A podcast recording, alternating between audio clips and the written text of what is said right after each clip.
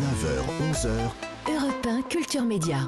Philippe Vandel. Et donc, bonjour et bienvenue Rémi Jacob. Bonjour Philippe, bonjour à tous. Au sommaire, Rémi, de votre journal des médias. Les JT nationaux de France 3 hein, qui seront supprimés à la rentrée, un projet qui suscite de nombreuses craintes en interne également. La fermeture de la chaîne RT France, une nouvelle règle, et oui, dans Pékin Express, et enfin la toute première série télé de Xavier Dolan. Hein, c'est euh, ce soir sur Canal+, c'est un événement et il a accordé Culture Média une de ses très rares interviews. Mais on commence d'abord par les audiences, comme tous les matins, qu'ont regardé les Français hier soir, le top 3. Et c'est euh, France 2 hein, qui est en tête avec euh, le thriller Jack Reacher Never Go Back, 3,4 millions de téléspectateurs, soit 17% du public. Derrière, on retrouve TF1 avec le film d'horreur Invisible Man, 2,9 millions de téléspectateurs, soit 15,1% de part d'audience. Enfin, France 3 clôture ce podium avec la série britannique Mrs. Wilson, hein, programmation décidément très anglophone euh, hier soir, 2 millions de téléspectateurs et 9,5% de part d'audience. Et puis, tiens, un petit mot de la deuxième partie de soirée avec le lancement hier de Beau Geste. Hein. Vous savez, Beau Geste, euh, c'est la nouvelle émission euh, cinéma de Pierre Lescure. 398 000 téléspectateurs étaient au rendez-vous.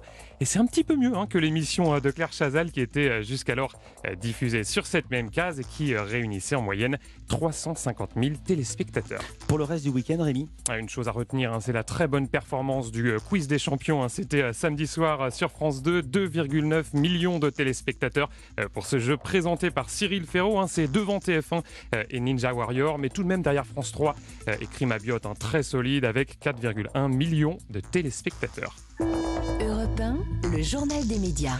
On démarre avec un projet qui concerne France 3 et sa rédaction, projet qui fait beaucoup réagir et même grincer des dents. Ah oui, en septembre prochain, l'offre d'information va être totalement repensée sur la chaîne publique et les téléspectateurs n'entendront plus ça. Bonsoir à tous, soyez les bienvenus dans ce 19-20. Alors ça, c'est, euh, vous l'avez reconnu, hein, la voix de euh, Carole Gessler à la rentrée. Euh, son 19 ans va donc disparaître, tout comme le 12-13 d'Émilie Tran-Nguyen et les éditions du week-end de Catherine Matauche à la place des JT produits en région. Ce dossier à France Télévisions, eh bien, on l'appelle le projet Tempo et il était justement présenté vendredi aux instances représentatives du personnel, une réunion à laquelle a assisté Antoine Chuseville, délégué du syndicat national des journalistes. Il exprime deux principales craintes. On l'écoute sur le développement de l'information régionale, qui est censée être la compensation de cette suppression, c'est extrêmement flou. On ne sait pas dans quelles conditions ça va se faire, on ne sait pas sur quels horaires, on ne sait pas avec quel projet éditorial.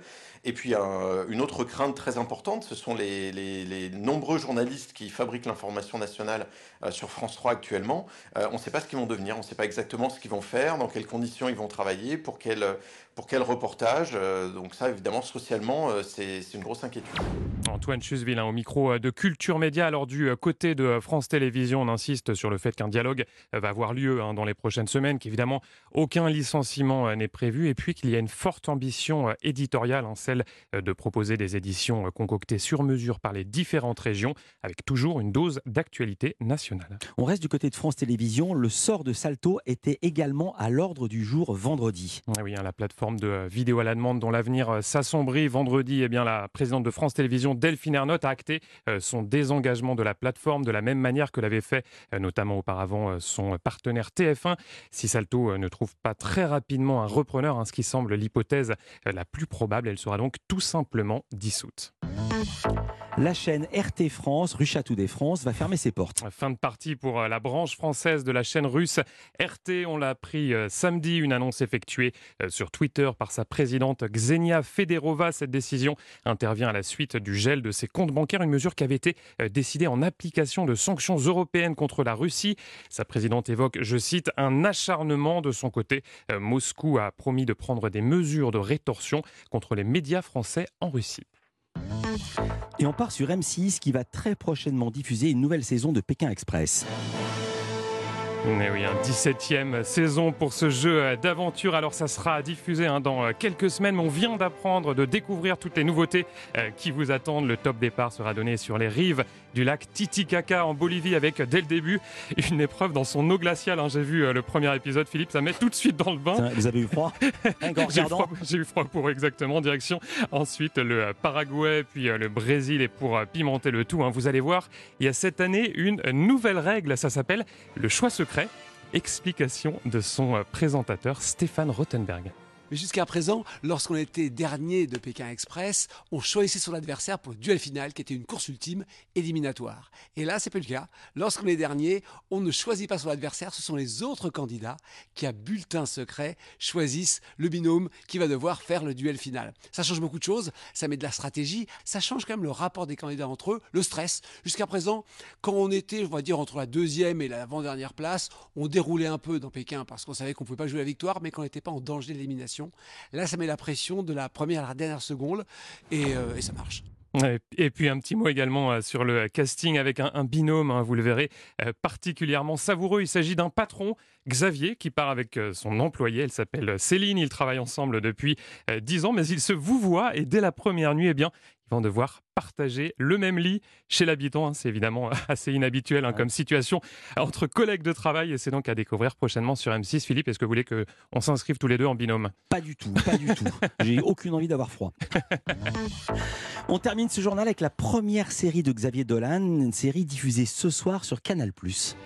Hum, Et ça sera évidemment euh, en prime, hein, une série euh, événement, ça s'appelle La nuit où Laurier Gaudreau s'est révélé. C'est un thriller psychologique. En cinq épisodes, on plonge au cœur d'une famille euh, déchirée par le mensonge. Et c'est donc la toute première fois que le réalisateur québécois travaille pour la télévision. Et oui, hein, ça faisait très longtemps qu'il voulait sauter le pas, lui qui est un véritable enfant de la télé, comme il me l'a expliqué au micro de Culture Média. On l'écoute. J'ai grandi avec la télé, avec les téléséries, euh, les feuilletons américains, québécois. euh.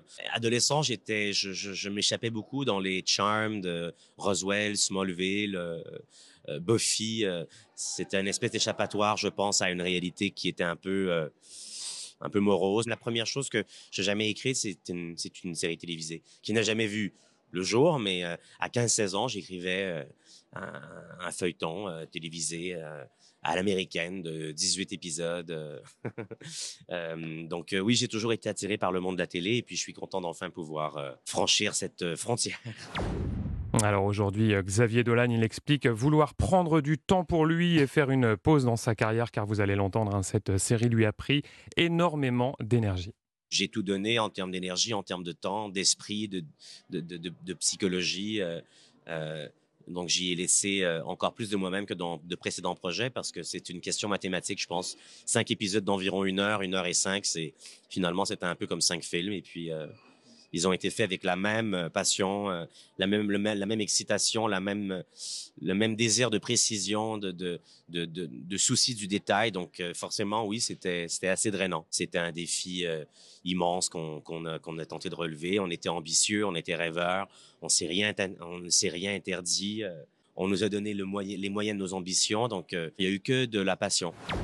La nuit où Laurier Gaudreau s'est réveillé, série à voir en prime, en prime time ce soir sur Canal+. Merci beaucoup Rémi Jacob. À demain pour un nouveau journal des médias. À demain.